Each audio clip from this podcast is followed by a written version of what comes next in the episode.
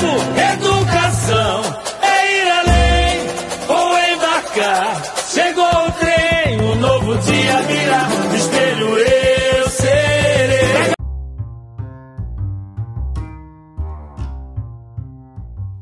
Olá, povo do carnaval! Eu sou a Laís Moreira e estou de volta para falar mais sobre carnaval, ancestralidade e todo assunto inserido na importância cultural do samba.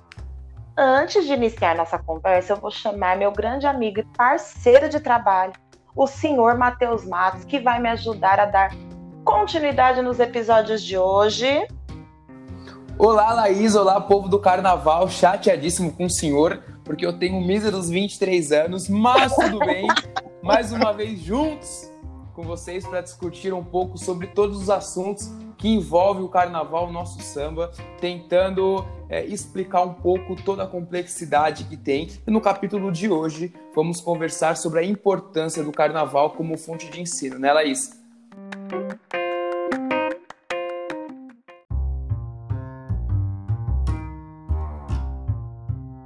Exatamente, Matheus. O carnaval pode ser usado para facilitar o aprendizado. Você aprendeu na escola sobre cultura afro? Como o desfile influencia a camada social? Já pensou nisso?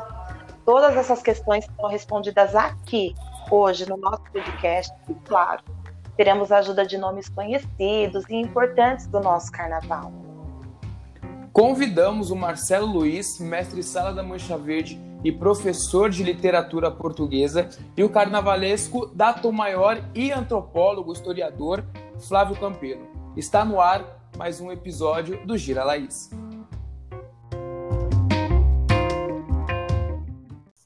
Marcelo, meu amigo, analisando o plano de ensino do sistema público, existe alguma abordagem em relação ao carnaval? Como você enxerga essa relação da gestão pública com a cultura do samba?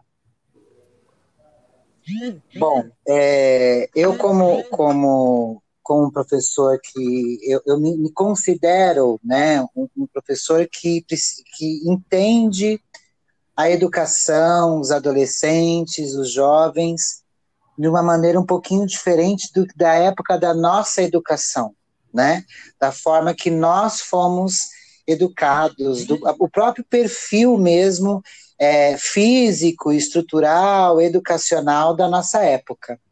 E eu sempre é, tentei, o máximo que eu pude, como professor de literatura, incluir o carnaval como cultura, né, como conhecimento da nossa cultura popular para os meus alunos e fazer que, com que por meio de grandes desfiles, esses alunos eles consigam apre apreender, na verdade, né, o que é o carnaval, e também é, entender que por meio de, de, vários desfiles, nós podemos aprender muitas coisas dentro, inclusive do meu plano de ensino. Quando eu digo meu plano de ensino, é o meu currículo né? É o meu conteúdo que eu preciso aplicar para os meus alunos. Então, eu vou dar um exemplo, né?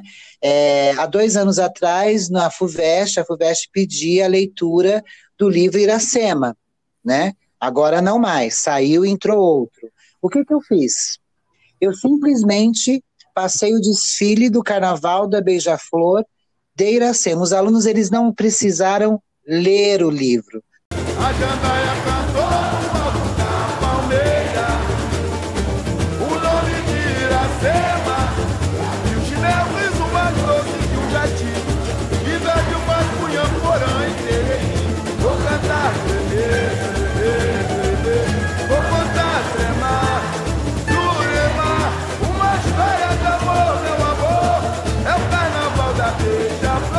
né? Porque hoje um, um, um jovem, um adolescente ler um livro é muito difícil.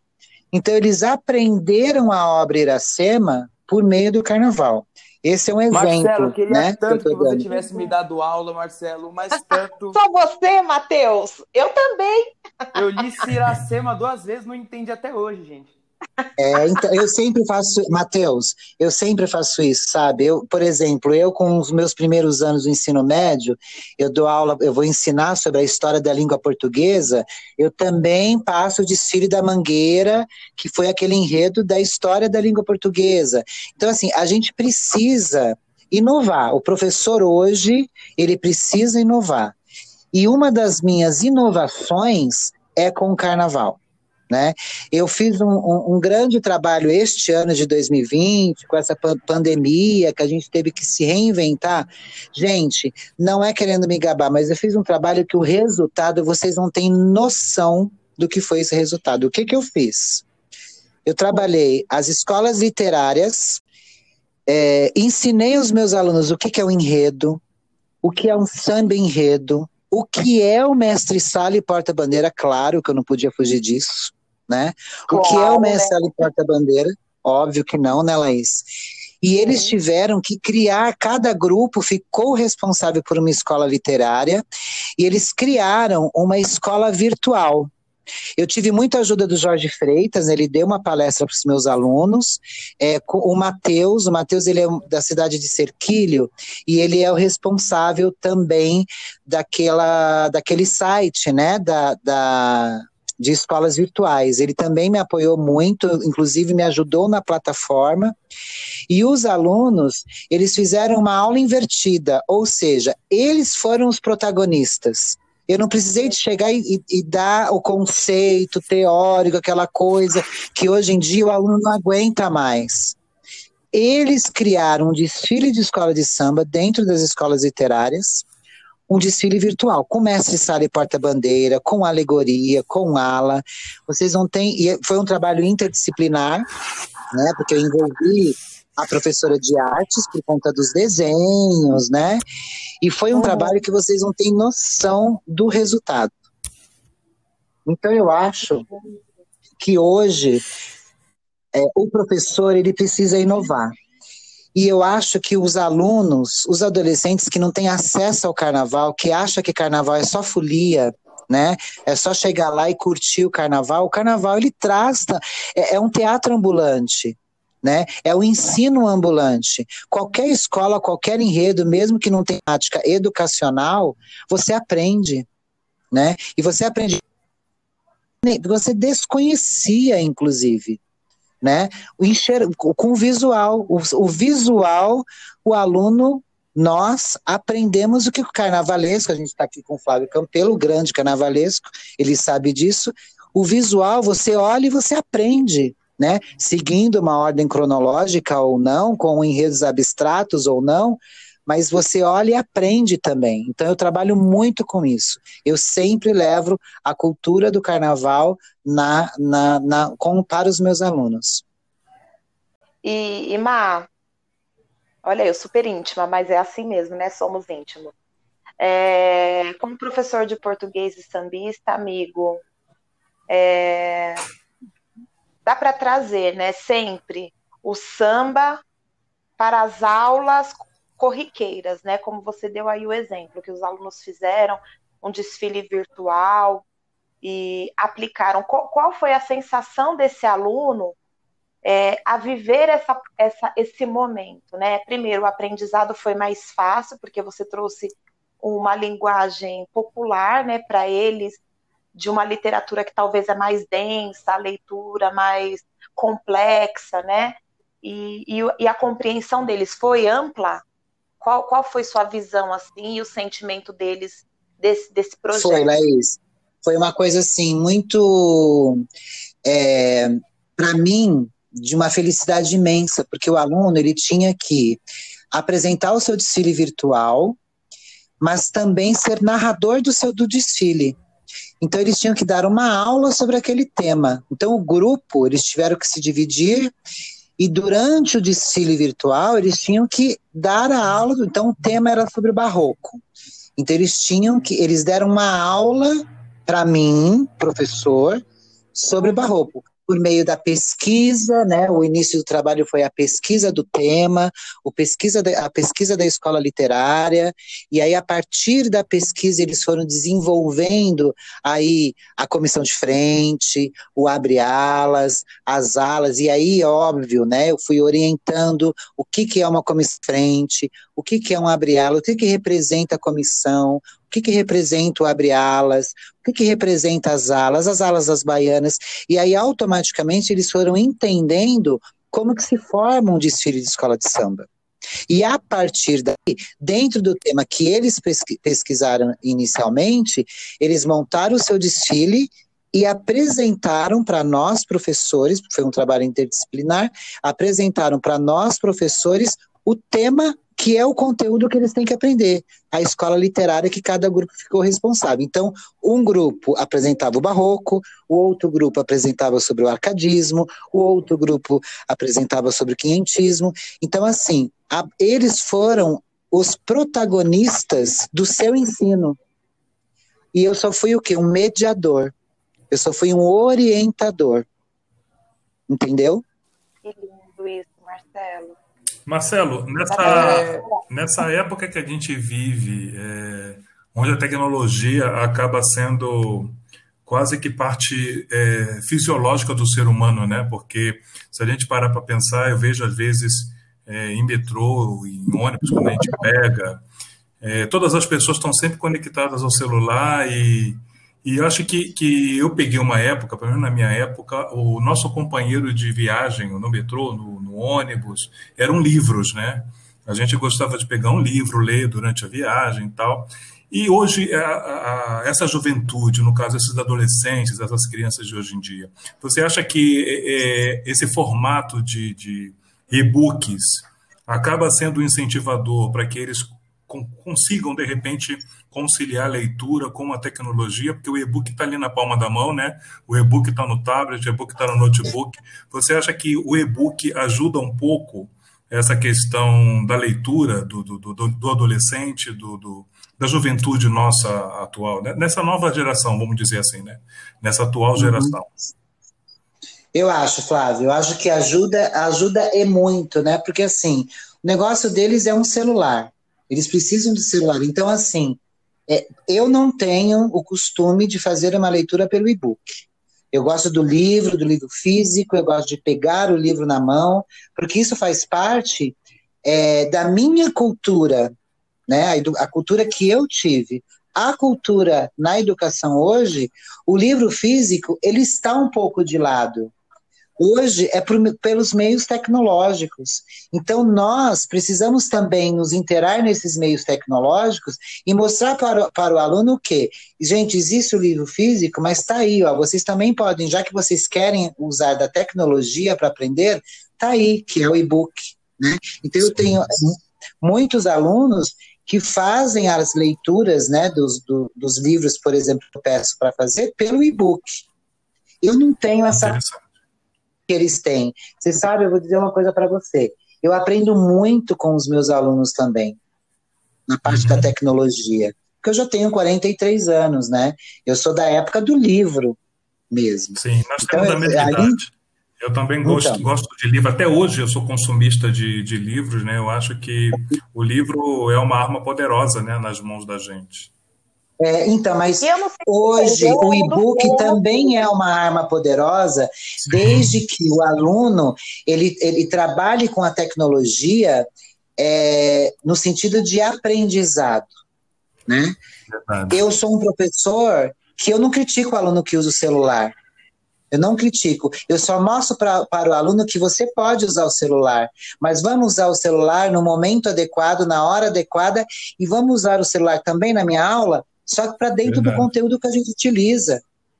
Uhum. Você entendeu? Porque senão eu vou criar, um, eu vou criar uma, uma é, é, um, um, escudo onde o aluno não vai, eu não vou poder se aproximar. Esse papo de lousa professor e aluno, Flávio, eu não é uma crítica isso que eu estou fazendo.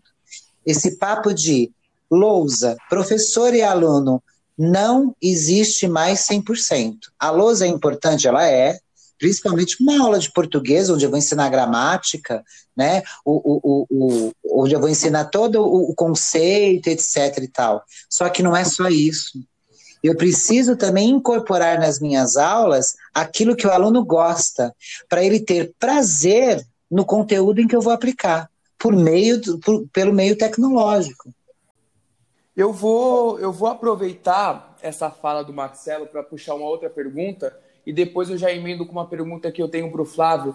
É, Marcela, a gente está na quarta-feira gravando, dia 16. Ontem o Senado rejeitou uma proposta é, que tiraria 16 bilhões do Fundeb. Né? O Fundeb é o Fundo é, de Desenvolvimento da Educação Básica. Eu queria, Marcelo, que você contasse para a gente quais são os desafios de um professor é, para trabalhar, às vezes, sem, com pouco investimento, quais são os desafios que você precisa lidar para poder apresentar uma proposta como essa que você está nos contando e, e, e, como isso e como é essa ausência de 16 bilhões poderia afetar o trabalho do ensino é, em geral, Marcelo?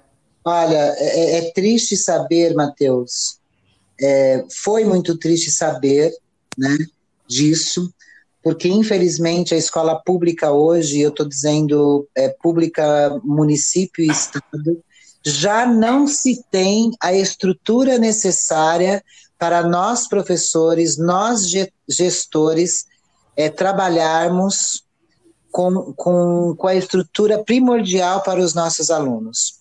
Eu trabalho na rede pública há 15 anos, no Estado, tá?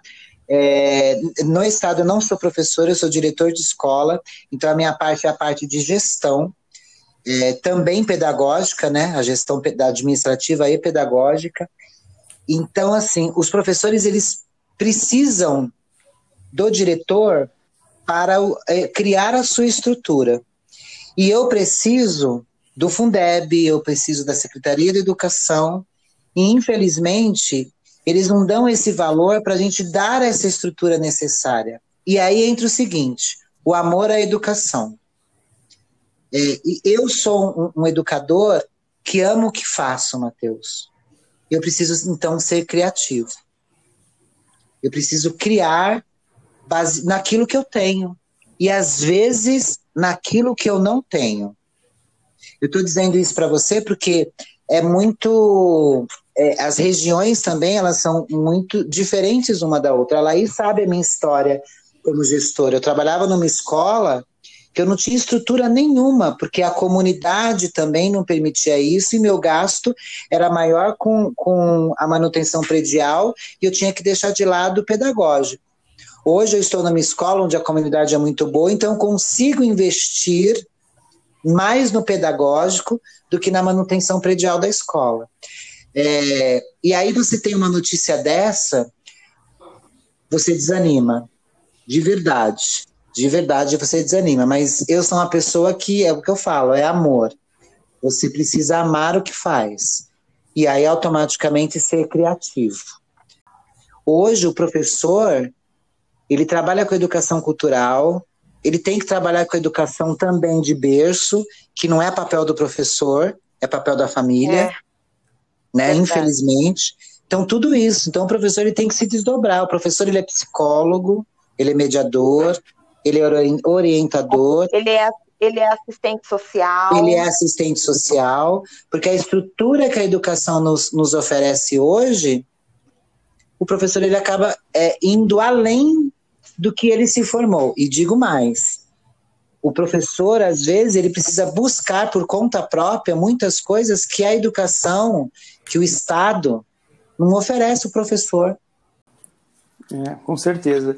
Ô, Flávio, eu gostaria de fazer um, um, um, exercício com você, como carnavalesco, tá? Eu, eu queria saber como você imagina o seu enredo, e aí a gente pode até usar o, o mais recente, o da Tom Maior, que é um, que é um enredo é, com, de, que parte de uma história infantil, né, o Pequeno Príncipe no Sertão. Gostaria como você imagina ele sendo abordado nas escolas e quais matérias você acha que daria para encaixar esse enredo para auxiliar no aprendizado é, das escolas.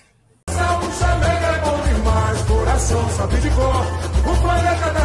é o menino avisou pro meu papo Mateus, a, a, a, ideia nossa de transformar a história do, do Pequeno Príncipe é, numa adaptação ao sertão do Brasil, é, se, a gente acabou se deparando com uma obra que já existia numa linguagem cordel do Pequeno Príncipe, né, que é uma readaptação dessa obra do Pequeno Príncipe numa leitura de cordel do autor Josué Limeira. E, e interessante nisso tudo é que a, a, a ideia partiu é, de encontro é, com várias é, é, mentes que já tinham pensado sobre esse tema.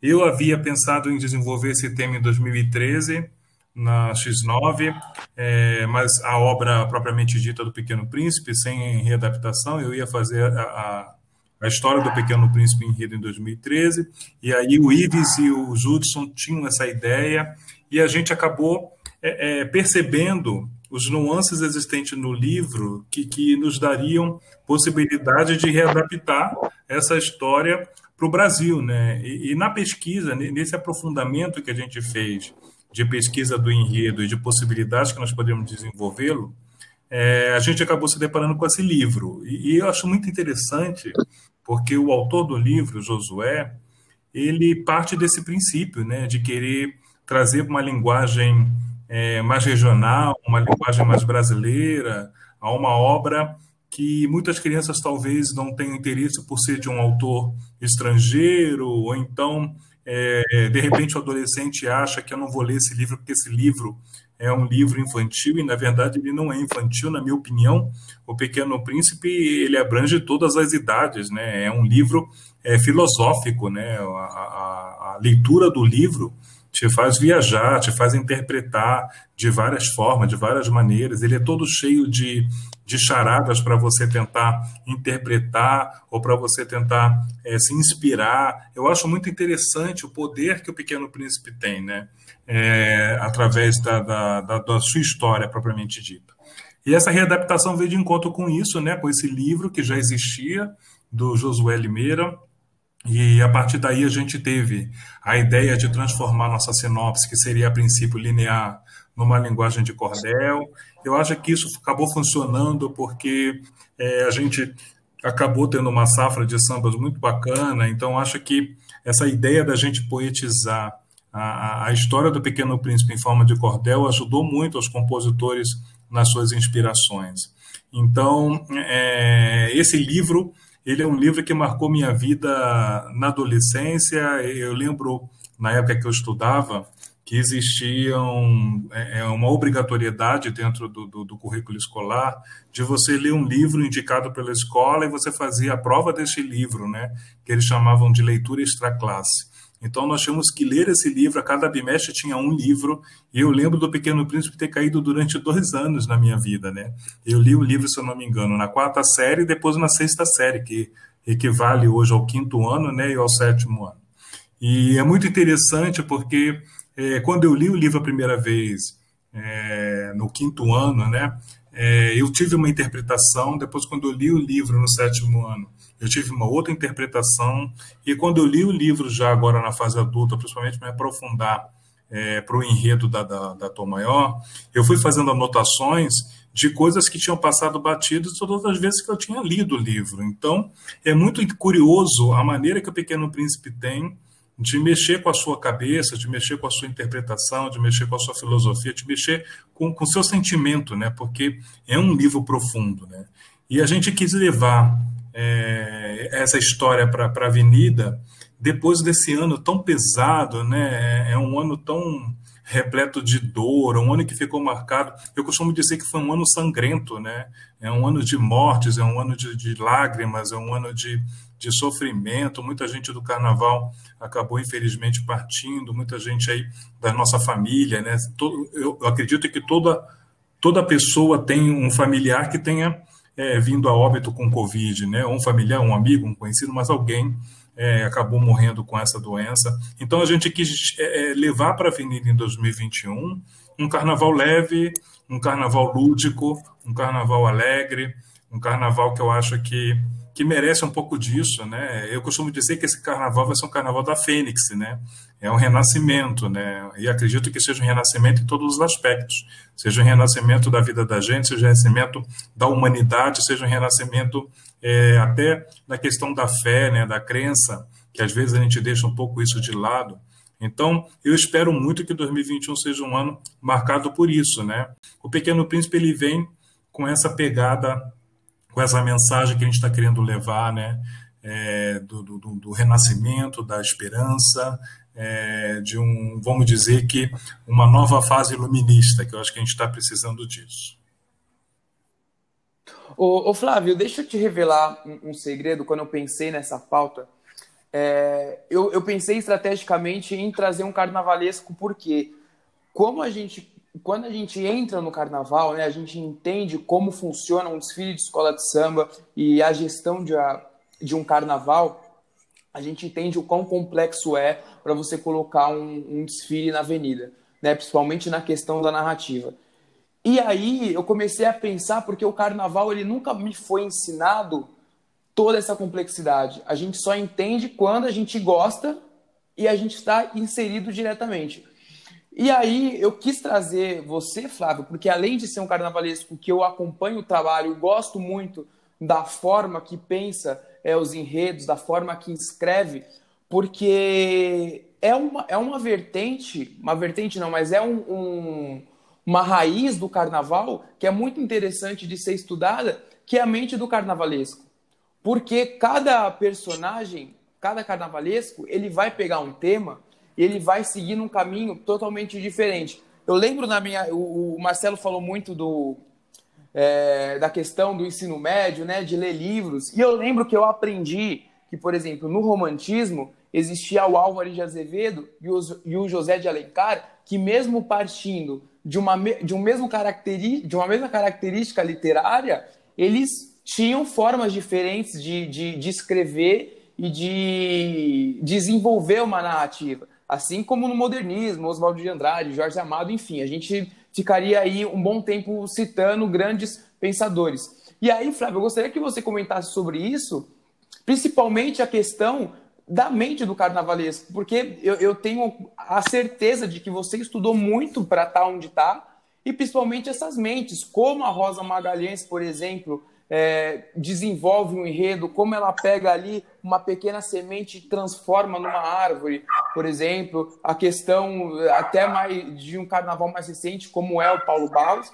E aí eu tenho aqui a, a, as minhas admirações, como você, como o próprio Jorge Freitas, o Mauro Quintais, que são mentes que é importante a gente conhecer para poder entender mais como que é a complexidade do carnaval e como ele se desenvolve, né, Flávio? É, Matheus, eu, eu, creio que o carnavalesco ele viva, né? Eu acho que vamos dizer que a sua principal ferramenta, né, seja a inspiração, né? Eu acho que no dia que o carnavalesco perder essa inspiração, ele perde tudo, porque você precisa se inspirar para você saber o que, que você vai levar para o público, para você saber de que forma você vai levar isso para o público.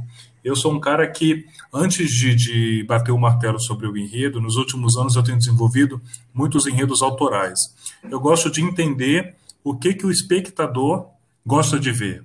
Porque o carnaval, por mais que a gente prepare para um julgamento, onde a gente tem aí jurados que estão julgando o seu trabalho, etc., eu acho que o público ele precisa ser contemplado.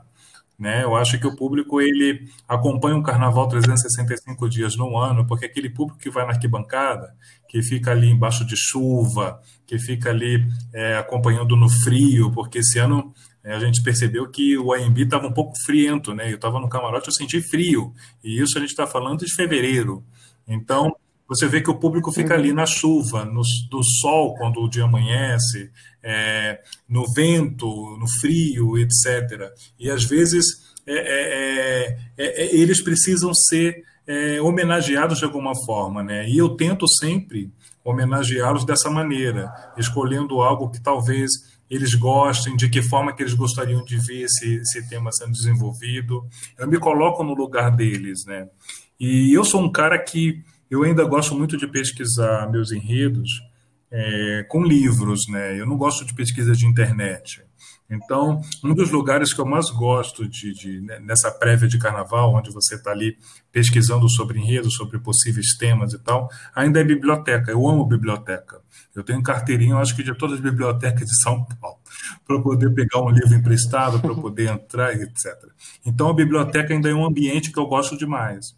E o livro, ele para mim é, é, uma ferramenta importantíssima, porque a internet, é, se você não tiver é, um acesso a uns conteúdos mais sérios, como artigos, como algumas publicações é, é, mais, vamos dizer que com um poder mais, mais sério de, de convicção, você acaba se perdendo, né? Porque a internet ela, ela, é uma formadora de opiniões e cada um tem a sua opinião e publica a sua opinião sobre um aspecto. Então, se você é, não, não se atentar a isso, eu acho que você acaba se perdendo na pesquisa dos seus enredos, né? Então eu gosto ainda muito de pesquisar meus enredos dessa parte mais é, física, do livro físico, biblioteca, etc., desse, dessa atmosfera, né? E eu aprendi isso com a Rosa, né? Porque a, a, minha maior formadora, vamos dizer assim, que a minha maior é, referência de carnaval foi a Rosa, porque o som que me criou foi ali na Imperatriz Leopoldinense.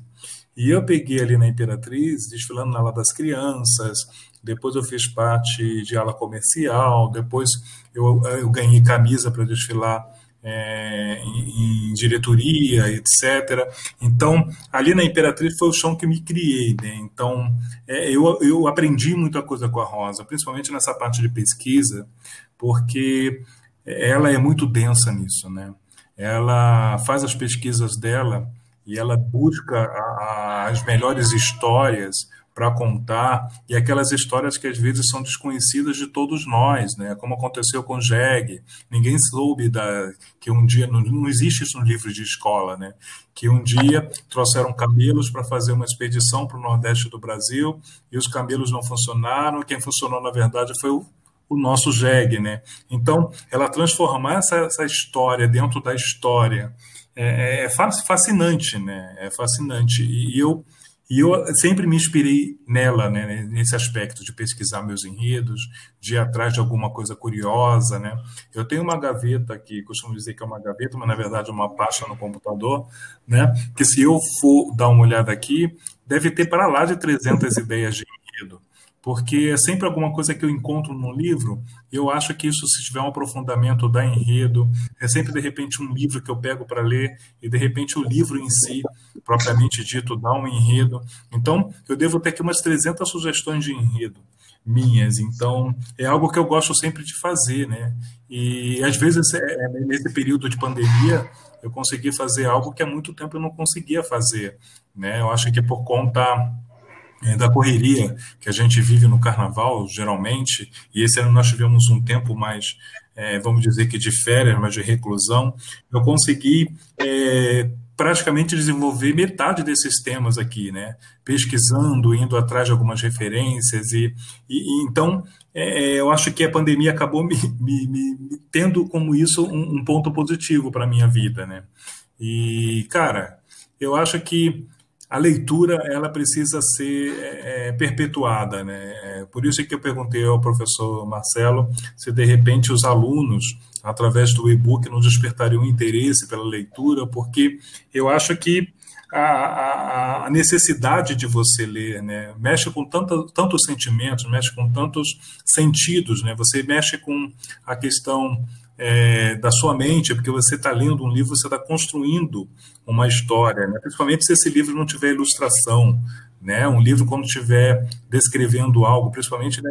é, às vezes você pega uma fábula, às vezes você pega um livro de contos, é, você, você acaba tendo esse exercício tão grande né, de você tentar construir personagens, construir cenários, construir cidades, construir locais fictícios que não existem. É muito interessante a capacidade né, que o livro te proporciona. E, e eu acho que, cara, é, todos os enredos, acho que de alguma forma tocam nas pessoas, porque é uma mensagem que um carnavalesco quer passar. Geralmente é algo que o carnavalesco precisa que as pessoas se, se conscientizem de alguma coisa.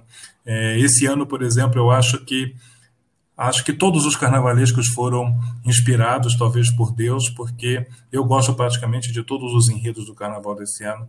Às vezes tem anos aí que você fala assim, ah, metade do, dos enredos são legais, outra metade não, mas esse ano eu tiro o chapéu e parabenizo é, todos os carnavalescos, porque de fato eu acho que todos foram inspirados por suas histórias, por seus enredos, e, e isso é, é incrível. Quem ganha é o público quem ganha são vocês que cobrem o carnaval. Quem ganha é o professor Marcelo, que poderá ter uma infinidade de possibilidades para trabalhar com isso na, na sala de aula. Quem ganha é a Laís, que vai estar com um figurino maravilhoso, porque se o enredo é bom, com certeza as fantasias, alegorias são maravilhosas. Então, quem ganha realmente é o público, que eu acho que será um carnaval para eles. Eu acredito que 2021 será um grande presente para todos nós e principalmente para esse público que acompanha o carnaval, né, ali no sol, na chuva chuva, que está ali em todos os, os eventos, que está ali, sabe, independente da quadra dele ter teto ou não ter teto, ele está ali, né, embaixo de chuva, embaixo de vento, embaixo de frio. Então, é esse público que eu acho que vai ser contemplado, né, e se Deus quiser, que essa mensagem né, dos 14 carnavalismo especial, mais os do acesso e tal, seja emanado pelo mundo inteiro, que eu acho que será muito interessante. Com certeza. Eu queria voltar é, é, eu, eu, só que eu vou, eu vou te dar a palavra, Laís, aí eu vou adicionar uma pergunta. É, voltando para essa questão da pandemia, é, a sala de aula ela foi substituída pela sala de estar da casa e ali os pais tiveram que trocar um pouco a função e ajudar ali, auxiliar o, o filho no ensino. E a Laís ela é uma, uma, mãe de duas crianças maravilhosas. Eu gostaria, Laís, de tirar um pouco a sua função de entrevistadora e te perguntar é, como você fez para administrar é, essa situação e em algum momento já utilizou o carnaval para educar os seus filhos? Olha, essa surpresa você nem para me contar, hein? Poxa vida. Hum. Bom, foi uma tarefa no começo bem desafiadora, porque você se torna nós assim eu eu falando por mim como mãe né eu sou uma pessoa que eu participo é, da construção do meu filho das minhas filhas no dia a dia escolar. Mas 100% como foi agora na pandemia surreal é, em diversos aspectos. De fato, é, eu, eu tenho a certeza, a convicção do quanto o professor não é valorizado hoje no nosso país e o quanto eu preciso tirar o chapéu, deitar, reverenciar, não sei, é, essas pessoas, né? Porque não foi fácil, foi bem difícil.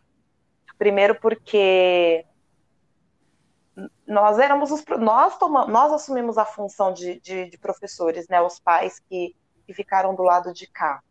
É, primeiro lidar com o psicológico dessa criança, desse adolescente, que no meu caso são duas adolescentes, a entender que mesmo que as aulas não estão sendo presenciais lá com o coleguinha é, para conversar, com o professor para ensinar, tirar tirar a criança deste lugar da forma que foi e colocar ela em outro ambiente é, e, e, entender as necessidades dessa criança como dificuldade de aprendizado, de compreensão, é, responsabilidade com os seus horários e com as aulas, respeito com o professor, porque de alguma forma eu acredito, né, que teve pais que não se importaram muito se o filho estava ou não presente na aula. Eu não, eu já sou uma mãe bem, bem presente, né, assídua. E eu tive até alguns memes, né, de passar batido na câmera, achar que estava desligado, estava ligada, enfim. É, foi muito interessante, mas muito cansativo, muito estressante e, de fato, é, a figura do professor é fundamental para exercer somente a função pela qual ele se predispôs enquanto profissional, que é de educar, é, ensinar o, o seu filho a entender, compreender as disciplinas. e a nossa como pai de cobrar o resultado disso é positivo. Então, para mim foi bem, não foi tão difícil, mas foi desafiador, porque eu tenho as duas adolescentes e elas são bem disciplinadas com relação a isso. Então eu não precisei ficar assim, olha, vai assistir aula, olha, tem que, tem que ligar a câmera, olha, o professor tem que te ver. Não. Tive sim alguns, algumas intempéries que aconteceram no, no, no meio do caminho, de esquecer de fazer o exercício e tal. É, de utilizar o carnaval como uma forma de ensino ou de aprendizagem aqui dentro de casa, é, eu não sei se essa é a palavra, né? Mas é, eu, eu trouxe para elas a didática do que nós vivemos, né? Que é a disciplina, que é a vontade do querer fazer melhor, né? E estar em outro patamar. Então, a partir do momento que eu introduzia isso, indiretamente não dizia que era do carnaval nem nada, e nem passava pela minha cabeça também isso. Mas de que elas, elas precisariam passar por essa fase é, que fosse uma, uma forma de uma, aliás, que fosse de uma forma sólida, que de fato elas conseguissem extrair o melhor do professor, assim como nós podemos, é, nós pedimos, né, educadamente, para que um filho arrume a casa, vá ao chão, que ele tivesse essa mesma disciplina com os seus afazeres educacionais. Mas, é, passando pela, pelo, por tudo que o Marcelo no, nos relatou aqui, né, da, da experiência que ele levou para os alunos dele, eu entendo que seria formidável se, se, se todas as escolas tivessem um plano é, mirabolante como esse, né, para aplicar para os alunos. Eu acredito que nessa pandemia teria sido muito mais leve é, o ensino. Tranquilo, eu queria aproveitar a sua resposta para puxar uma pergunta para o Marcelo. É, Marcelo, você como professor e, e, diretor de uma escola pública, eu queria que você comentasse como foi a, o relacionamento do poder público para ajudar as escolas a, de alguma forma, levar conteúdo para essas crianças é, que estão em casas e algumas até com, com problema de internet, que a gente sabe que a nossa realidade é, aqui no Brasil é muito complicada, porque tem uma diferença, uma diferença de classe muito grande. Como foi isso? Eu queria que você desse a sua opinião é, sobre esse auxílio que a, a escola deveria ter. É, é assim, né, Matheus? Não vou falar aqui de política, porque eu tenho os meus princípios políticos até com o atual governo. Mas o governo, ele também foi pego de surpresa. Todos nós. Então, o governo ele também não tinha uma estrutura preparada para esse tipo de trabalho. Eles tiveram também que se reinventar, né? E eles tentaram, né? Eles é, tentaram dar um suporte para chegar, para o ensino chegar até as famílias. Só que tem outra coisa envolvida aí, que é a própria desigualdade social. Né? Então eu tenho na escola pública, por exemplo, eu tenho um aluno, né, o, o, governo ele disponibilizou, o governo de São Paulo, ele disponibilizou lá um aplicativo, né, que chama CMSP, e esse aplicativo precisava de internet, né? E ele, além disso, ele fez uma parceria com a TV Cultura, então as mesmas aulas que eram oferecidas para no aplicativo também elas foram oferecidas na TV Cultura. É, só que assim, está envolvido aí também a desigualdade social.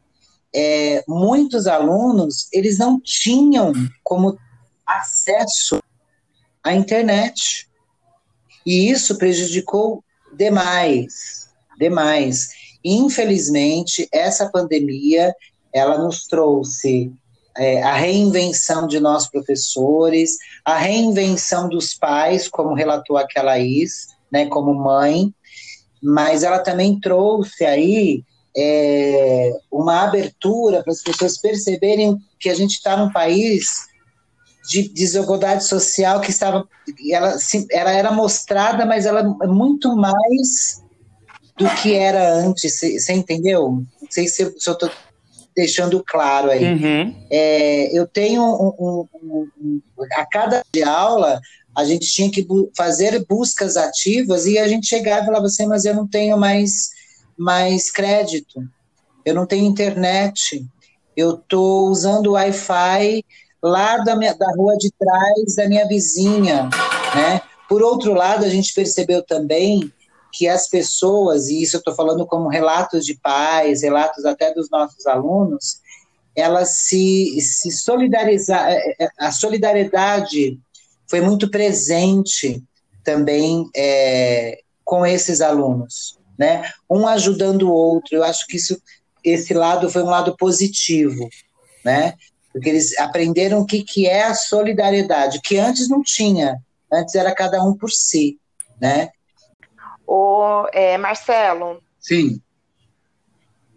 É, nós temos aqui a Lei 11.645, que trata da obrigatoriedade do ensino de história e cultura africana e afro-brasileira indígena no currículo escolar.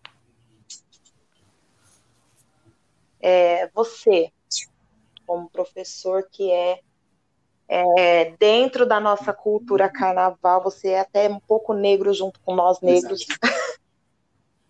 É, como você avalia essa importância desse ensino dentro das escolas e, e você enxerga que, que, o, que o contexto explicado hoje deveria ser alterado o seu formato para trazer a realidade dessa cultura afro brasileira ou até de, de, de matriz africana de uma forma é, mais pura, mais íntegra, que, que, que, que diminuísse menos a figura do negro? Acho que eu fiquei até bem ampla na pergunta. É, vou tentar resumir aí, entender a, a sua pergunta. Veja bem, é, trabalhar com essa temática é, é, na sala de aula, ela implica aí uma, uma série de questões é, que vão muito além do, do currículo ou da lei em si né? É, principalmente em relação aos docentes e até mesmo as suas, as suas concepções de ensino. Por que, que eu estou falando concepções de ensino? Porque quando foi colocada essa lei, eles simplesmente, eles simplesmente colocaram a lei, né?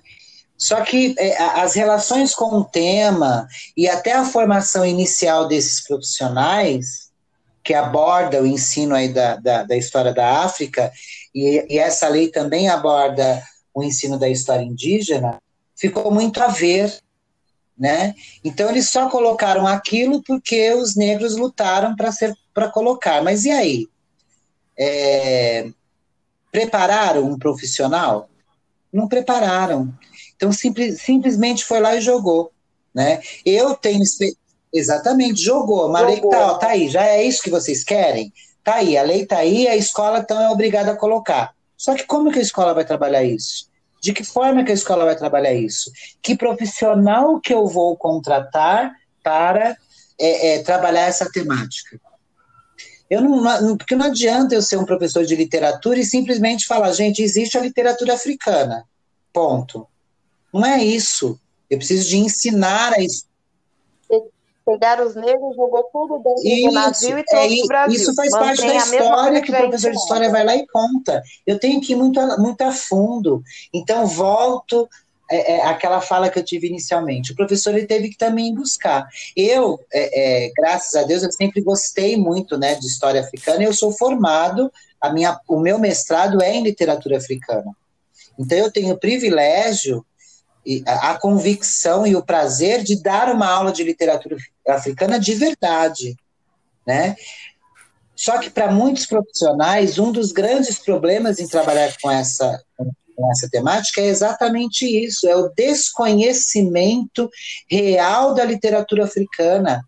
Porque às vezes as pessoas entendem que quando se colocou a lei, significa que eu tenho que dar um pouquinho mais de ênfase daquela história dos escravos, e, e não é aí. Não é isso. Não é só isso. A é, não, não, não é nesse Exatamente, lugar. eu tenho é, que é abordar outras temáticas dentro das aulas de história, de língua portuguesa, de literatura, e aí eu estou falando da literatura africana, é, é, porque hoje em dia, né, o, é, o currículo da disciplina de história, por exemplo, predomina principalmente uma, uma, uma gama de, de conteúdo muito euro, eurocêntrico, sabe? E aí? E a literatura uhum. africana, onde que tá aí? Uhum. Não tá, gente, não tá.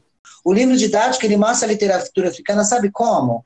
Eu coloco lá um texto de um autor africano, o professor Marcelo vai lá e faz umas perguntinhas sobre isso. Pronto, está dada a literatura africana. A literatura africana não é isso. Né? O, o, livro didático ele tem que ser o principal apoio utilizado pelos professores, e ele não é o apoio. Principalmente, principalmente nessa temática da literatura africana e indígena, porque essa lei aborda também a literatura indígena. Então é isso, eles simplesmente jogaram, Sim. né? É, então há essa escassez né, de materiais didáticos para trabalhar com a história, com a cultura afro-brasileira. Quando você vai falar da cultura afro-brasileira, você vai falar de religião. Qual religião? O candomblé. E hoje as pessoas têm um preconceito com o candomblé. E o candomblé, na história da África, é uma cultura. A gente não está falando só de religião, a gente está falando de uma cultura. Todos os professores que não, os que não vão buscar, será que eles vão conseguir lidar com esse preconceito? Porque a única religião que se tem preconceito hoje é o candomblé.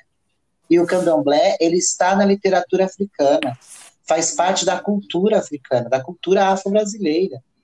E o professor precisa buscar sozinho, porque a lei foi colocada e o poder público não deixa claro, não deixa claro de que forma que deve ser trabalhada.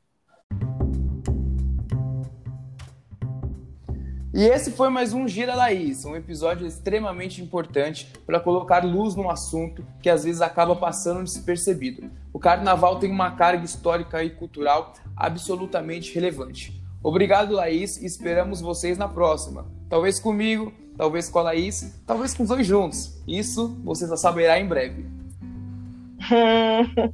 Você é tão lindo, né, Matheus? Obrigada, meu povo. Não se esqueçam de seguir o podcast para não perder nenhum capítulo novo. Carnaval, ancestralidade, abordados com leveza, com amor e muita generosidade. Te esperamos na próxima, aliás, te espero na próxima. Um beijo, até breve.